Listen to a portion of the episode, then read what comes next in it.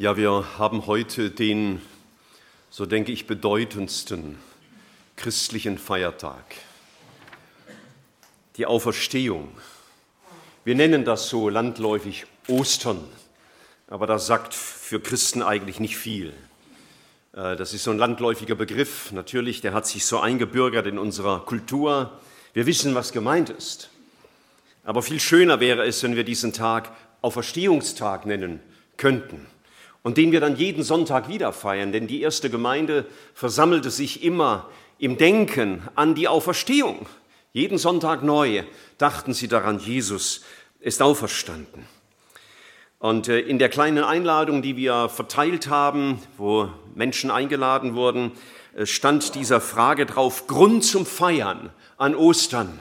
Und ich möchte sagen, wenn wir heute keinen Grund zum Feier haben, meine Güte, das wäre schrecklich, äh, wenn ich einen Grund zum Feiern habe und ich habe zum Glück mehr als nur diesen Tag, dann dieser Tag. Denn die Auferstehung ist das Ereignis der Christenheit, der zentralste Punkt aller unserer Verkündigung. In der Apostelgeschichte, das waren so die ersten Jahre der Christenheit, sind da aufgeschrieben, nannte man Christen oder nannten sich die Christen nicht Christen. So wurden sie mal von anderen genannt, sondern sie nannten sich Zeugen der Auferstehung. Also Christsein bedeutete für sie, wir bekennen die Auferstehung Jesu aus den Toten. Und das brachte mit sich, dass ihr Leben radikal verändert wurde. Aus Angsthasen wurden Helden, die das Martyrium erduldeten. Und aus heimlichen Bekennern, die das nur taten, so in der Nacht zu Jesus zu kommen, wurden Menschen, die ganz offen bezeugten, egal welche Konsequenz das mit sich bringen würde, dass Jesus ihr Herr geworden war. Und aus gegenseitigen Konkurrenten unter den Jüngern wurden Menschen, die in Einmütigkeit und in gegenseitiger Demut Jesus verherrlichten und dass Menschen, die Verfolger waren von den ersten Christen oder den ersten Zeugen der Auferstehung, aus solchen Verfolgern wurden Verfolgte, für die das eine Ehre war, für Jesus zu leiden. An dieser Auferstehung hängt unser ganzer Glaube. Das ist unser Bekenntnis. Wir lesen zum Beispiel im ersten Korintherbrief Kapitel 15, äh, wahrscheinlich dem zentralen Kapitel des Neuen Testaments, äh, wo über die Auferstehung einiges, darf ich mal so sagen, theologische gesagt wurde, lesen wir folgenden Abschnitt. Ich lese 1. Korinther 15 ab Vers 12. 1. Korinther 15 ab Vers 12. Und dort sagt der Apostel Paulus, eben einer von denen, die ähm, äh, ein ein blutiger Verfolger der ersten Christen gewesen war, der zu einem Nachfolger Jesu geworden, geworden wurde. Er sagt Folgendes. 1. Korintherbrief, Kapitel 15, Vers 12. Wenn aber, wenn aber Christus verkündigt wird, dass er aus den Toten auferstanden ist, wieso sagen denn etliche unter euch, es gebe keine Auferstehung der Toten? Wenn es wirklich keine Auferstehung der Toten gibt, so ist auch Christus natürlich nicht auferstanden. Wenn aber Christus nicht auferstanden ist, so ist unsere Verkündigung vergeblich und vergeblich ist auch euer Glaube. Wir werden aber auch als falsche Zeugen Gottes erfunden, weil wir von Gott bezeugt haben, dass er Christus auferweckt hat, während er ihn doch angeblich nicht auferweckt hat wenn wirklich Tote nicht auferweckt werden. Denn wenn Tote nicht auferweckt werden, so ist auch Christus nicht auferweckt worden. Ist aber Christus nicht auferweckt, so ist euer Glaube nichtig. So seid ihr noch in euren Sünden. Dann sind auch die in Christus Entschlafenen verloren, wenn wir nur in diesem Leben auf Christus hoffen, also wenn es keine Auferstehung gibt. So sind wir die elendesten unter allen Menschen. Paulus macht deutlich, an der Frage der Auferstehung steht und fällt unser Glaube. Wenn nachgewiesen werden könnte, Jesus ist nicht auferstanden, dann müssen wir die Bibel zuklappen und wegwerfen und Gott vergessen. Das ist die radikale Konsequenz. Er sagt, wenn Christus nicht auferstanden ist, dann ist euer Glaube nichts. Eine Fata Morgana. Vielleicht ein nettes psychologisches Moment, das einem ab und zu mal trösten kann, aber es hätte gar keine Bedeutung. Und deswegen wurde die Tatsache der Auferstehung zur Zeit Jesu auch so radikal bekämpft. Deswegen haben die Juden behauptet, die Jünger seien in der Nacht gekommen, welcher Irrsinn, und haben den Leichnam Jesu irgendwie verschwinden lassen. Und die Muslime sagen heute, Jesus ist gar nicht am Kreuz gestorben, das war ein anderer. Und die Atheisten sagen, völliger unwissenschaftlicher Unsinn. Das kann ja gar nicht passiert sein. Das ist eine freie Erfindung von irgendwelchen kranken Menschen, die halt einen Halt brauchen, weil sie so schwach sind in sich selbst. Und deswegen, weil an der Auferstehung alles hängt, bin ich einmal mehr den Beweisen für die Auferstehung nachgegangen. Ist die Auferstehung wirklich mit Fakten belegt? Damit wollen wir uns im ersten Teil der, der Predigt einmal beschäftigen. Ist Jesus wirklich auferstanden? Es gibt in der ganzen Literatur der Antike kein Ereignis, das so gut belegt ist, so häufig beschrieben wurde, und zwar übereinstimmend beschrieben wurde, wie die Auferstehung Jesu von den Toten. Alles, was du über Sokrates wissen kannst, und keiner von uns wird bezweifeln, dass es ihn gab, alles, was du über Vene Vidi Vici weißt von Julius Caesar, das darfst du von mir aus gerne glauben. Ich glaube es ja auch, dass es ihn gegeben hat ist bei weitem nicht so gut belegt durch Literatur der Antike wie die Auferstehung Jesu Christi. Man hat ja die Original Aufschriften über Geschichten der Bibel oder auch über Sokrates, die hat man handschriftlich aufgeschrieben und weil man noch keine elektronischen Speichermöglichkeiten hatte, hat man diese ähm, Papiere immer wieder abgeschrieben, denn irgendwann waren die nicht mehr leserlich und von den Abschriften hat man wieder Abschriften angefertigt und so weiter und so weiter. Und je älter natürlich ein solcher, eine solche Abschrift war, umso wertvoller und umso sicherer war, dass der Text noch nahe am Original war. Nun, wenn wir uns nachdenken, was ist denn mit ähm, den Sachen, die über Sokrates gesagt wurde und über Julius Caesar, dann haben wir die ältesten Handschriften ungefähr um das Jahr 1000 nach Christus. Das heißt, zwischen dem Originaldokument und der Abschrift von der Abschrift und der Abschrift und der Abschrift liegen etwa 1000 Jahre. Bei den Abschriften des Neuen Testaments haben wir die ersten Abschriften schon im zweiten Jahrhundert. Die Bibel wurde ungefähr 90 nach Christus, was die biblischen Bücher angeht, abgeschlossen. Und im zweiten, aus dem zweiten Jahrhundert haben wir die ältesten Abschriften und es ist erstaunlich, wie viel Übereinstimmung sie untereinander haben.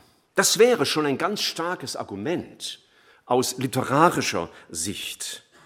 Aber sogar jüdische Quellen, und die Juden waren damals die erbitterten Feinde Jesu, jüdische Quellen haben bestätigt, dass das Grab leer war. Es gibt eine bekannte Diskussion, die wird in der Apostelgeschichte Kapitel 5 wiedergegeben. Da wurden die ersten Prediger, Petrus und so weiter, ähm, straten auf und ihr zentrales Thema war die Auferstehung Jesu von den Toten. Das waren sie ja, Zeugen der Auferstehung. Dann wurden sie vor die religiösen Machthaber, die auch eine gewisse ähm, polizeiliche Funktion hatten, zur Rechenschaft gezogen und dann wurden sie rausgeschickt und dann haben die Leute unter sich verhandelt. Was machen wir jetzt mit denen? Und es war gar nicht die Diskussion, dass man sich aufregte, hey, was erzählen denn die für Lügengeschichten? Wir haben doch überall gesagt, Jesus sei von ihnen heimlich aus dem Grab gestohlen worden. Das war nicht ihr Thema. Sie hatten nur ein Argument. Wir müssen sie zwingen, nicht mehr von Jesus zu reden. Sie hatten kein Argument gegen die Auferstehung Jesu, weil sie wussten, das Grab ist leer und weil sie wussten, Jesus ist auferstanden. Kein Historiker, kein Politiker, kein Augenzeuge oder sonstiger zeitgenössische Gegner des Evangeliums der damaligen Zeit hat je irgendetwas geschrieben mit der Behauptung, Jesus ist gar nicht auferstanden. Es gibt kein historisches Dokument aus der damaligen Zeit, das bestreitet, Jesus ist auferstanden. Es gibt kein Dokument, das behauptet, das Grab war gar nicht leer. Es gibt keinen Hinweis, wo Jesus sonst geblieben sein könnte, wenn man ihn aus dem Grab gestohlen hätte. Und es gab auch nicht den Spur eines Beweises in all den Quellen der Literatur oder der Archäologie, die die Auferstehung je widerlegt hätten. Es ist nichts vorhanden. Und wir Historiker, und ich habe einiges in den letzten Tagen über Historiker der heutigen Zeit gelesen, sie sagen, nach all den Fakten, die wir sammeln können, ob wir glauben wollen oder nicht, der Befund ist so eindeutig, dass damals, in der damaligen Zeit, die Jünger wie auch die Gegner Jesu anerkennen mussten und dass Jesus auferstanden ist und sie hatten kein Argument, keine Fakten dagegen. Äh, Paulus schreibt in dem eben schon angeführten Kapitel 15 vom ersten Korintherbrief, dass nach seiner Auferstehung ihn einige Leute persönlich getroffen hätten und einmal sogar war er anwesend, als mehr als 500 Menschen gegenwärtig waren. Da offenbarte er sich als der Auferstandene. Und, Paulus setzt hinzu, die meisten von denen leben noch. Also ihr Kritiker, ihr habt genug Leute, die ihr mal ins Kreuzverhör nehmen könnt, um aus ihnen irgendwie herauszuquetschen, das ist doch alles Unsinn, das haben wir nur erfunden. Sogar Paulus und der Bruder Jesu Jakobus, Erzkritiker Jesu, wurden überzeugt durch die Begegnung mit dem Auferstandenen, dass er nicht im Grab geblieben ist und auch nicht geklaut wurde, sondern auferstanden war. Sogar viele Priester, also die Klasse derer, die in religiöser Hinsicht am härtesten gegen Jesus vorgegangen waren, von den Priestern, so sagt uns Apostelgeschichte 6, Vers 7, haben sich viele überzeugen lassen, dass Jesus auferstanden ist. Und in Apostelgeschichte 4 wird uns ähm, eben auch eine Predigt berichtet von Petrus und wieder setzte er die Auferstehung ins Zentrum seiner Verkündigung. Und dann heißt es, Vers 21, in der zweiten Vershälfte, sie alle priesen Gott über dem, was geschehen war. Was geschehen? Ein Mensch war gesund geworden, der viele Jahre krank gewesen war, und die Jünger haben das ähm, benutzt als ein Zeichen dafür, Jesus, der Auferstandene, hat ihn geheilt. Und darüber hat die ganze Stadt Jesus angebetet. Und die religiösen Führer konnten nichts entgegensetzen, außer der Drohung, predigt nicht mehr über Jesus, den Auferstandenen. Mehr als 5000 Menschen, nur aus der Stadt Jerusalem, die das alles live miterlebt hatten sein Predigen, sein Leiden, sein Sterben, aber auch die Verwandlung der Jünger, schlossen sich den Christen an und wurden zu Zeugen der Auferstehung. Es gibt einen Mann in der Bibel, der hat zwei Bücher geschrieben, nämlich das ein Evangelium und die Apostelgeschichte, das war Lukas. Er war von Beruf Arzt, also nach damaligem Horizont ein sehr gebildeter Mann und so sagen Historiker gleichzeitig ein großartiger Historiker in der Weise, wie er schrieb. Und er schreibt im Lukas-Evangelium in der Einleitung, äh, warum er dieses Evangelium geschrieben hat. Und ich lese die ersten Verse. Nachdem viele es unternommen haben, einen Bericht über die Tatsachen abzufassen, über die Tatsachen abzufassen, die unter uns völlig erwiesen sind, wie sie uns diejenigen überliefert haben, die von Anfang an Augenzeugen und Diener des Wortes gewesen sind, so schien es auch mir gut, der ich allem von Anfang an genau nachgegangen bin, es dir der Reihe nach zu beschließen, vortrefflichster Theophilus, damit du die Gewissheit der Dinge erkennst, in denen du unterrichtet worden bist. Der Theophilus muss ein sehr hochgestellter römischer Beamter gewesen sein und demgegenüber hat äh, Lukas die Aufgabe übernommen, ich will ihm hieb- und stichfest beweisen, das, was über Jesus gesagt ist, ist die Wahrheit. Sowohl seine Geburt als auch all die Wunder, sein Sterben und sein Auferstehen. Lukas hat alle Fakten untersucht, nach allen Methoden der damaligen Geschichtsschreibung. Und ich sage noch einmal, es gibt keinen vergleichbaren Text der Antike über irgendeine bedeutende Persönlichkeit der damaligen Zeit, der nur annähernd so gut belegt ist wie die Berichte über Jesus und seine Auferstehung. Jesus hatte selber vorhergesagt, dass er auferstehen würde, und zwar nicht irgendwann am St. Nimmerleinstag, sondern hat ein Datum angegeben. Er hat gesagt, am dritten Tag werde ich auferstehen. Das war also nachprüfbar. Ich meine, wenn er damals gesagt hätte, ich werde irgendwann auferstehen, inzwischen sind 2000 Jahre vergangen, dann würden wir sagen, naja, okay, nice try. Aber auf den fallen wir nicht rein. Jesus er stand wieder auf am dritten Tag und seine Auferstehung wurde nicht nur von denen verkündigt, die ihn liebten, sondern auch, vielleicht auch manchmal zähneknirschend zugegeben, dass sie nichts dagegen sagen konnten. Juden und Römer in Jerusalem und in allen Synagogen beschäftigten sich mit diesem Thema der Auferstehung des Herrn Jesus. Jünger die zuerst eingeschlossen waren aus Angst vor den Juden. So zitterten die. Die standen auf einmal auf mitten in der Stadt und verkündigten Jesus, wohlwissend, dass es ihnen Geiselung und Kreuzigung bringen würde. Und heute Morgen las ich noch ähm, einen, äh, ein, ein Statement von einem Mann, der in heutiger Zeit lebt. Er sagt, Menschen sterben für viele Dinge, die sie für wahr halten aber nicht für etwas, das sie für eine Lüge halten. Wenn also die Jünger gelogen hätten, wenn sie wirklich den Leichnam Jesu gestohlen hätten, wie hätten sie ihr Leben hergeben können für diesen Herrn, um schließlich vor Nero zu stehen und zu hören, entweder sagst du jetzt deinem Gott ab oder wir werfen dich vor die Löwen. Wir haben Menschen sterben sehen, die für Dinge sterben, die sie für Wahrheit halten.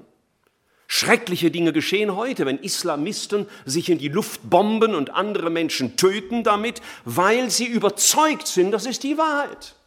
Aber wenn sie überzeugt wären, all das, was ich hier tue, ist eine Lüge, würde sich wohl kaum einer dafür in die Luft bomben. Aber das, ich meine nicht in die Luft bomben, sondern bereit sein zu sterben äh, für Jesus, dazu waren die Jünger bereit. Wie konnten sie also?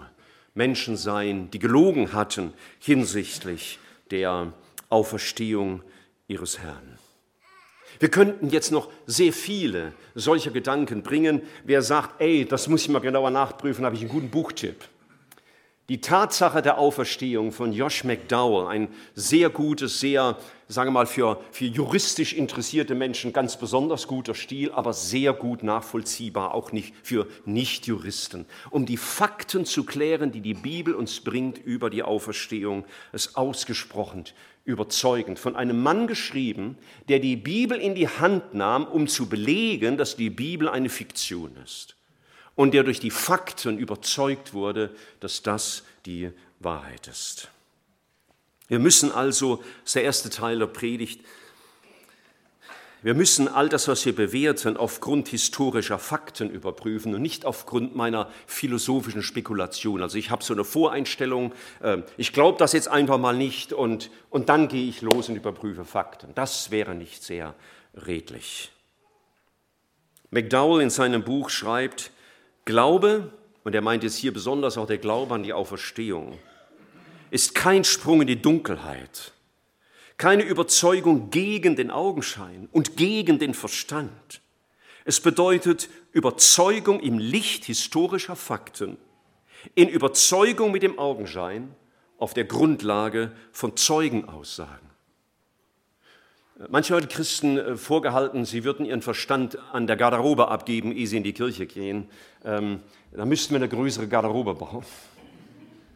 Und ich wäre sehr dagegen. Ich hoffe, ihr denkt, wenn ihr hier sitzt. Und denkt gut nach, wenn ihr hier sitzt. Gott hat nicht gesagt, wir sollen nicht denken. Wozu hat er uns den Kopf sonst gegeben? Man müsste vielleicht eher sagen, wenn man nicht an die Auferstehung glaubt, ich habe meine Entscheidung getroffen aufgrund meiner philosophischen Überzeugungen oder meiner atheistischen Überzeugungen. Bitte verwirre mich nicht mit Tatsachen. Ich habe meine Überzeugungen festgemacht. Bitte verwirre mich nicht mit Tatsachen.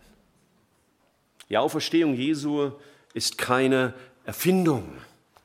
Sie ist nachprüfbar, besser als jedes, weit besser als jedes andere Ereignis der Antike. Wer also sagt, dass man glauben kann, dass es Julius Caesar gab und zugleich glaubt, dass Jesus nicht auferstanden sein kann, der ist inkonsequent. Und den sollten die Fakten ruhig mal verwirren. Wenn ich jetzt Amen sagen würde mit der Predigt, wäre sie ein bisschen zu kurz für eure Gewohnheit und es wäre auch ein bisschen einseitig an den Kopf gerichtet, wobei das auch mal wichtig ist. Wir haben vorhin von dem Chor haben so ein Späßchen gemacht. Nach den ersten fünf Sekunden hätten wir schon nach Hause gehen können, denn der Chor hat vorhin mal eine Mikroprobe gemacht und da war nur diese eine Botschaft: Jesus Christus lebt. Und das ist Tatsache. Und wir wollen ein wenig nachdenken darüber, was bedeutet nun inhaltlich, geistlich in Bezug auf unseren Glauben, für unser Leben, dass Jesus auch verstanden ist. Was habe ich davon, außer dass es Fakten sind? Ich möchte drei, ähm, drei Beobachtungen anstellen. Erstens die Auswirkungen der Auferstehung Jesu für ihn selber. Was bedeutete es für Jesus selber, dass er auferstanden ist? Das bedeutet zunächst einmal, dass all die Ankündigungen, die in Bezug auf die Auferstehung formuliert worden waren, schon Jahrhunderte und fast Jahrtausende bevor er gelebt hat, dass die Wahrheit wurden. All das, was David schon über ihn gesagt hat, zum Beispiel wird das in der äh, ersten Predigt von Petrus an Pfingsten zitiert. Ihn hat Gott auferweckt, und er zitiert hier den David gleich, indem er die Wehen des Todes auflöste, weil es ja unmöglich war, dass er von ihm festgehalten würde. David nämlich sagt von ihm, und David lebte 1000 Jahre rund vor Jesus. Ich sah den Herrn alle Zeit vor mir. Er ist zu meiner Rechten, dass ich nicht wanke. Darum freut sich mein Herz. Du wirst meine Seele nicht dem Totenreich preisgeben und nicht zugeben, dass dein Heiliger die Verwesung sieht. Also noch ehe die Verwesung Jesu Körper zerfressen konnte, ist Jesus auferstanden. Das war vorhergesagt. Und als Jesus auferstanden war, da war deutlich geworden, die Propheten haben die Wahrheit gesagt und Jesus selber hat die Wahrheit gesagt. Ich habe das vorhin schon zitiert aus Matthäus 16, Vers 21. Da äh, sagt der Herr Jesus seinen Jüngern in einer privaten Unterhaltung, passt mal auf, es geht nicht mehr so weiter wie bisher von Heilung zu Heilung und von Wunder zu Wunder, sondern ich werde gefangen genommen werden und leiden müssen und getötet werden und, und das haben sie ein bisschen vergessen, am dritten Tag auferstehen. Für Jesus bedeutete die Auferstehung, es ist wahr geworden, es ist sichtbar geworden vor aller Welt, dass seine Auferstehung nicht nur eine leere Ankündigung war, sondern die Wahrheit. Das Zweite. Für Jesus bedeutete das, er ist als Sohn Gottes bestätigt worden. Im Römerbrief im Kapitel 1, im Vers 4 sagt Gott Folgendes. Römerbrief Kapitel 1, Vers 4, Jesus ist als Sohn Gottes in Kraft erwiesen durch die Auferstehung Jesu, äh, durch die Auferstehung von den Toten, Jesus Christus, unseren Herrn. Er ist als Sohn Gottes bewiesen worden.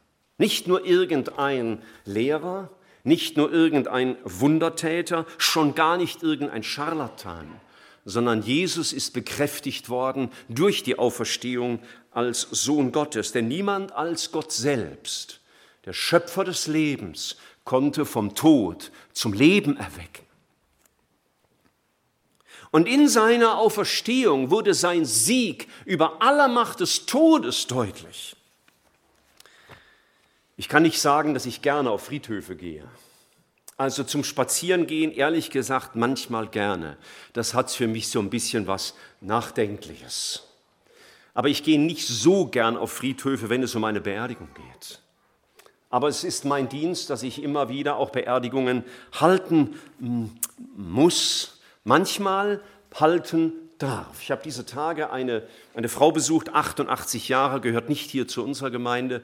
Die liegt im Krankenhaus und ich habe ihr gesagt, wie geht's dir? Sie sagt, es geht mir schlecht und ich werde bald sterben. Und sie sagt, aber das macht nichts. macht nichts.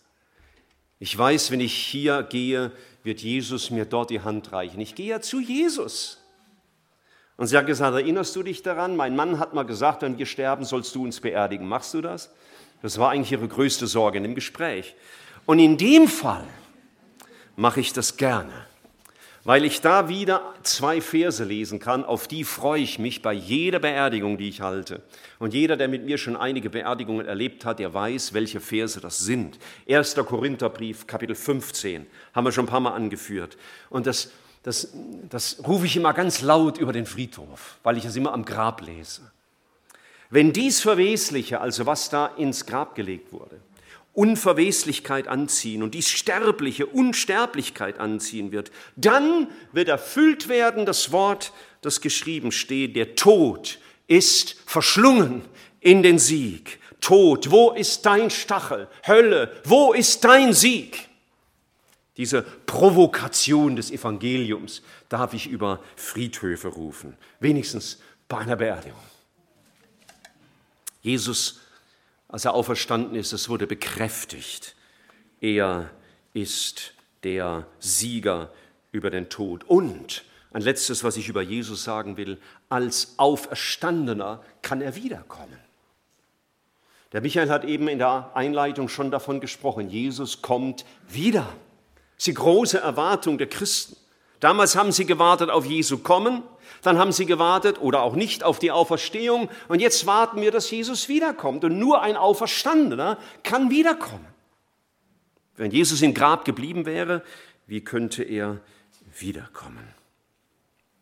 Es waren einige sicherlich zu ergänzende Auswirkungen der Auferstehung in Bezug auf Jesus selbst.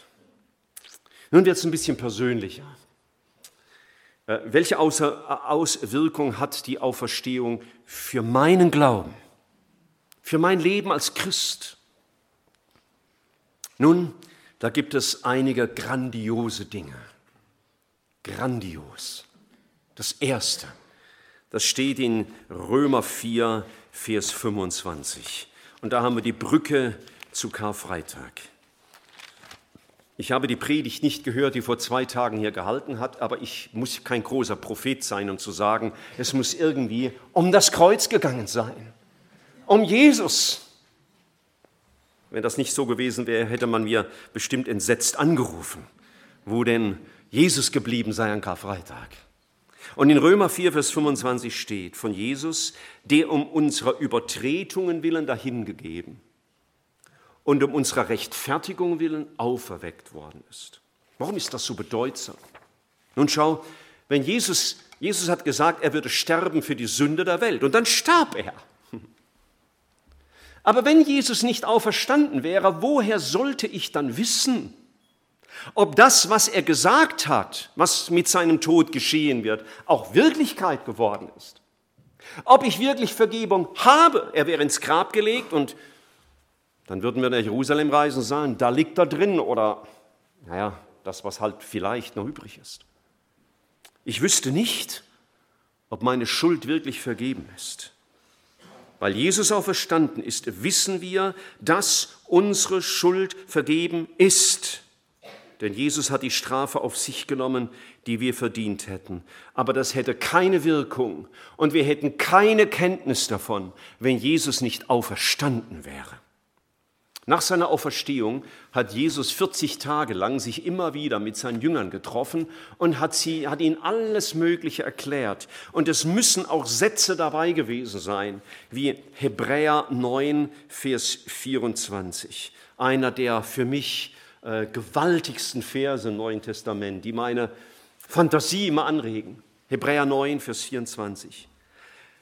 Und da ist von Jesus die Rede nach seinem Tod, denn nicht in ein mit Händen gemachtes Heiligtum, in eine Nachbildung des Wahrhaftigen ist der Christus eingegangen, sondern in den Himmel selbst, um jetzt vor dem Angesicht Gottes für uns zu erscheinen. Und statt für uns kann ich sagen, für mich und wenn du willst, du auch. Da ist Jesus hingegangen. Er hat sein, sein Blut vor den Vater getragen und hat gesagt, Vater, da habe ich jetzt mein Leben hingegeben. Ich habe mein Leben gegeben, ich habe die Strafe auf die, mich genommen, die du eigentlich über die Menschheit ausgießen müsstest. Durch die Auferstehung weiß ich, das Opfer ist angenommen. Der Vater hat Jesus nicht vernichtet, er hat ihn nicht im Grab liegen lassen. Eine der schönen Geschichten im Alten Testament, da wäre ich gerne dabei gewesen. Da war einmal im Jahr ein Fest der Juden, der Versöhnungstag. Da ging der hohe Priester, nur an diesem Tag durfte er das, ins Allerheiligste hinein, wo die Gegenwart Gottes sichtbar war und brachte ein Schälchen mit Blut eines Opfertieres, um das Volk mit Gott zu versöhnen.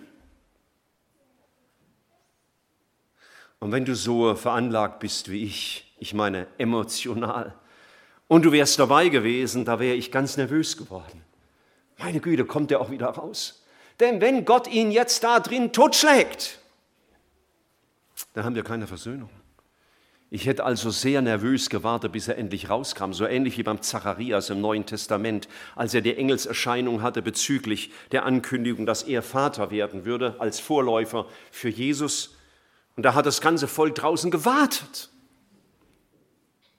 Durch die Auferstehung weiß ich, das Werk Jesu ist vom Vater angenommen. Es ist Wahrheit geworden. Ich habe gestern einen lieben alten Freund besucht, den manche von euch noch gut kennen, Johannes Olszewski, ein taubblinder Mann. Ein Missionar sein Leben lang und ein begeisterter Jesusjünger. Und wir haben uns gerade hingesetzt und er hat gar nicht groß gefragt, zuerst mal, wie geht's dir, sondern das Erste, was er sagte. Ich habe heute Morgen in der Bibel eine jüdische Übersetzung gelesen von dem Wort Es ist vollbracht. Er könnte euch sagen, wie das heißt, ich habe es schon wieder vergessen. Aber dieses Wort heißt wörtlich übersetzt, das da verwendet würde. Es ist alles vollständig bezahlt. Und in diesem Wort ist das Wort Shalom eingeschlossen. So hat er mir es erklärt. Und er sagte, schau, wir dürfen Frieden haben mit Gott, weil alles völlig bezahlt ist. Und seither, und das ist das Zweite, warum die Auferstehung für meinen Glauben so wichtig ist, das lesen wir auch im Römerbrief im Kapitel 8 und im Vers 34. Römer 8, Vers 34. Und da sagt der Paulus, wer will verurteilen? Also mich verurteilen wegen mein, meiner Schuld meine Unvollkommenheit. Wer will verurteilen? Christus ist es doch, der gestorben ist, ja noch mehr, der auch auferweckt worden ist. Und jetzt kommt's, der auch zur Rechten Gottes ist, der auch für uns eintritt. Schau, deswegen ist es für mich auch wichtig, dass Jesus auferstanden ist. Er er tritt für mich ein. Er legt, wie wir so sagen, ein gutes Wort für mich ein. Und das gute Wort ist dieses Wort, Vater, es ist vollbracht. Er tritt für mich ein. Auch heute werde ich mir meiner Schuld bewusst. Ich sündige. Ich will das nicht, aber es geschieht mir. Und dann zu wissen, mein Jesus, der auferstanden ist, der steht zur Rechten des Vaters. Und wenn ich komme zu dem Vater, um meine Sünde zu bekennen, da stehe ich da nicht alleine, sondern Jesus übt Fürsprache aus für mich. Und deswegen kann ich dann mit Gewissheit wieder aufstehen und wissen, was ich jetzt eben bekannt habe, ist vergessen, äh, vergeben. Die Sühnung, die Jesus erwirkt hat, die spricht noch heute, weil Jesus zur Rechten des Vaters steht und mich vertritt. Ein drittes, was es an Auswirkungen hat für meinen Glauben, ist, ich werde auferstehen. Wenn ich am Grab stehe eines Christen, den wir hinunterlassen, die letzten Worte sagen, bevor wir das Grab wieder verlassen, dann sind wir natürlich einerseits oft sehr traurig, natürlich. Wir haben einen Menschen verloren, der, der uns viel bedeutet hat. Aber ich weiß, wir werden uns wiedersehen. Ich weiß, er wird auferstehen und ich weiß es für mich auch. Und das steht auch im Römerbrief, auch im Kapitel 8, im Vers 11. Wenn aber der Geist dessen, der Jesus aus den Toten auferweckt hat, in euch wohnt, so wird derselbe, der Christus aus den Toten auferweckt hat, auch eure sterblichen Leiber lebendig machen durch seinen Geist, der in euch wohnt. Wir werden auferstehen. Der Tod ist nicht das letzte Wort für Christen. Aber ich muss für unseren Glauben jetzt auch noch etwas sagen, was mancher nicht gerne hören wird. Wenn Jesus, weil Jesus lebt und weil Jesus wiederkommt, wird er wiederkommen zum Gericht. Er sagt, dass es eine Auferstehung geben wird aller Menschen. Ja, wir werden alle auferstehen und alle vor Jesus erscheinen. Die einen, die ihn liebten und ihm dienten zur Auferstehung des Lebens. Und für all die anderen, die sich weigerten, ihm zu glauben, wird er kommen zur Auferstehung des Gerichts. Und das bedeutet die ewige Verdammnis in der Hölle. Das ist Realität Gottes. Weil Jesus auferstanden ist, wird er wiederkommen zum Gericht.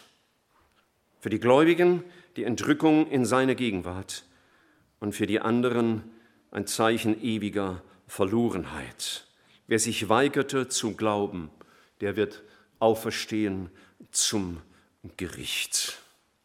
Wir haben vorhin gesehen, zu glauben, dafür gibt es jede Menge Fakten.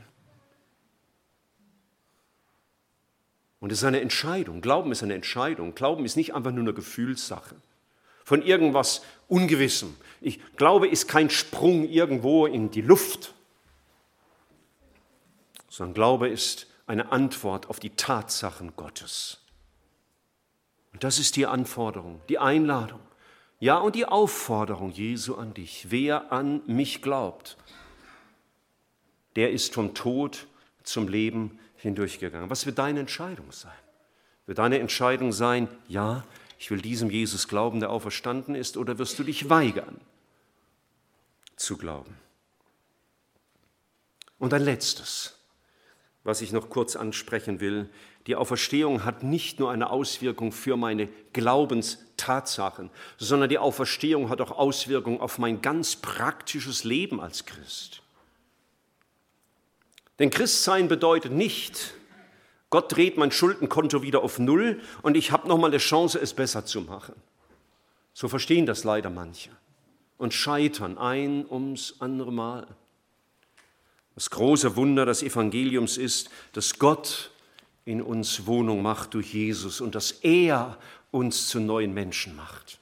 Ich liebe den Text, den ich vor ein paar Wochen hier bei der Taufe auch als Predigtgrundlage hatte, dass so wie Christus aus den Toten auferweckt worden ist durch die Herrlichkeit des Vaters, so dürfen wir in Neuheit des Lebens wandeln. Das ist eine Neuheit. Und die Neuheit ist die, nicht du, sondern er in dir. Und dann kann ich Jesus sagen, Herr, da steht, was ich tun soll, aber ich kann das nicht. Aber du kannst das in mir wirken, dass das, was du forderst, in mir zur Realität wird. Sich zu bekehren bedeutet, mich Jesus anzuvertrauen, damit er erneuert, was erneuert werden muss. So hat er die Jünger erneuert, diese ängstlichen und eifersüchtig um Position kämpfenden und streitenden Jünger hat er zu neuen Menschen gemacht, sie dazu fähig wurden zu leben, was wir vorhin gesungen haben. Ich gebe mein Leben hin und ich behalte nichts mehr für mich zurück. Das war ein steiler Satz, den wir gesungen haben, ganz biblisch. Ich habe ihn von Herzen gesungen. Möge Gott uns helfen, dass er in der Realität gefunden wird. Petrus schreibt davon in seinem ersten Brief, durch das Wissen um die Auferstehung wird unser Glaube gestärkt.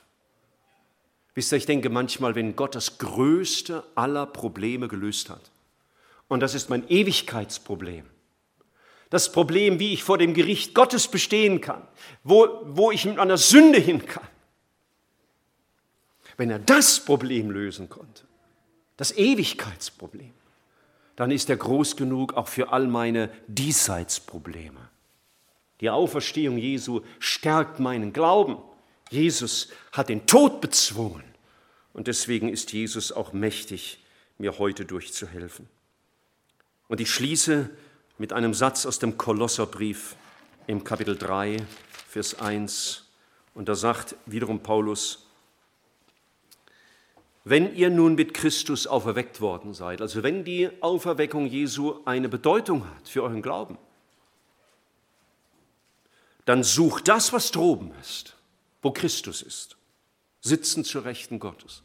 Also wenn du schon bezeugst, dieser Auferstandene, an den glaube ich, dann soll auch dein Leben auf ihn ausgerichtet sein. Und dann soll dein Lebensinhalt der sein, dass du Frucht schaffst für diese Ewigkeit. Dass dein Leben Dinge hervorbringt, die bleiben, wenn unser Leben hier vergeht. Wir haben ein Leben für ein ewiges Ziel. Diese Welt hier ist nicht alles. Wir sammeln uns einen Schatz im Himmel. Wenn Jesus auferstanden ist, für mich und für dich, dann will ich mich nach ihm ausstrecken. In dem einen Wissen, dass ich bewusst noch einmal wiederhole, dass er wiederkommt. Jesus ist auferstanden und er kehrt zurück. Ich weiß, es war jetzt eine ganze Menge Informationen. Sind ja von unter euch solche, die sind das sehr gewohnt, die sagen, gib uns noch mehr davon, wir können noch mal eine Stunde zuhören. Ja, prima, super. Andere sagen, hey, hey, lass mich das mal verdauen, das war echt viel. Ja, das kann ich verstehen. Ich habe mir überlegt, ob ich das Ganze abspecke, aber das, das geht nicht. Unmöglich, weil das in meinem Herzen, das musste ich euch sagen heute Morgen. Und ich hoffe, dass du gemerkt hast, dass die Auferstehung Jesu ein Fakt ist, der mich begeistert im wahrsten Sinne des Wortes und der mein Leben prägt und mein Denken prägt und mein Handeln prägt, mein Glauben prägt, meine Vorstellung, mein Wissen über Jesus prägt. Und ich hoffe, dass die Fakten, die es für die Auferstehung gibt, für dich sehr nachdenkenswert sind und dass sich diese Fakten ruhig verwirrt haben, wenn du bisher dachtest, das mit Jesus ist so, naja, was ganz Besonderes von den Christen. Wir haben nachgedacht, dass die Auferstehung beweist, dass Jesus Gott ist. Wir haben nachgedacht darüber, dass die Auferstehung der Beweis dafür ist, dass unsere Sünden vergeben sind und dass wir versöhnt sein können mit dem Vater. Und wir haben darüber nachgedacht, dass die Auferstehung die Kraftquelle der Christen ist, aus der heraus sie ihr Christsein leben. Und wer sagt, danke für die Zusammenfassung, war trotzdem viel, kleiner Trost, draußen liegen 30 Exemplare meines heutigen Manuskripts, darfst du mit nach Hause nehmen.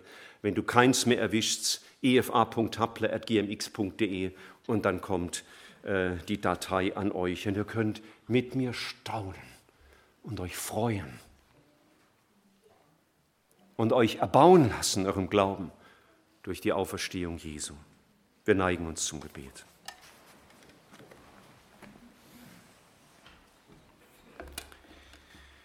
Herr Jesus Christus,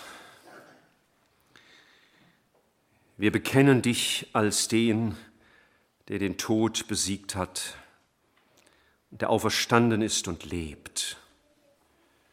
Wir bekennen dich als den, durch dessen Auferstehung bewiesen wurde, dass all die Voraussagen über deine Auferstehung Wahrheit sind.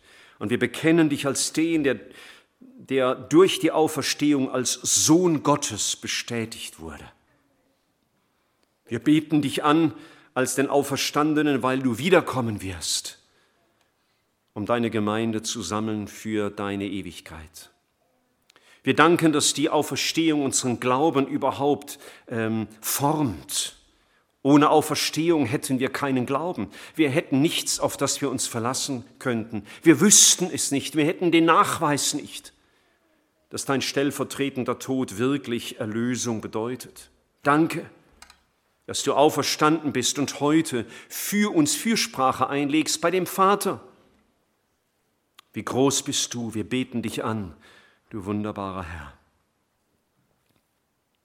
Und wir danken, dass die Auferstehung für uns ganz praktische Auswirkungen hat, nicht nur für theoretische, theologische Überlegungen, sondern für unseren Alltag, dass die Kraft deiner Auferstehung unser Leben prägt. Du hast die Jünger verändert durch die Botschaft der Auferstehung und du veränderst auch heute Menschen durch die Kraft deiner Auferstehung, dass sie frei werden von falschem, krankmachendem Denken, von der Sünde, von der Verlorenheit, von Bindungen und Knechtschaften Du bist der, der Menschen gesund macht in ihren Beziehungen.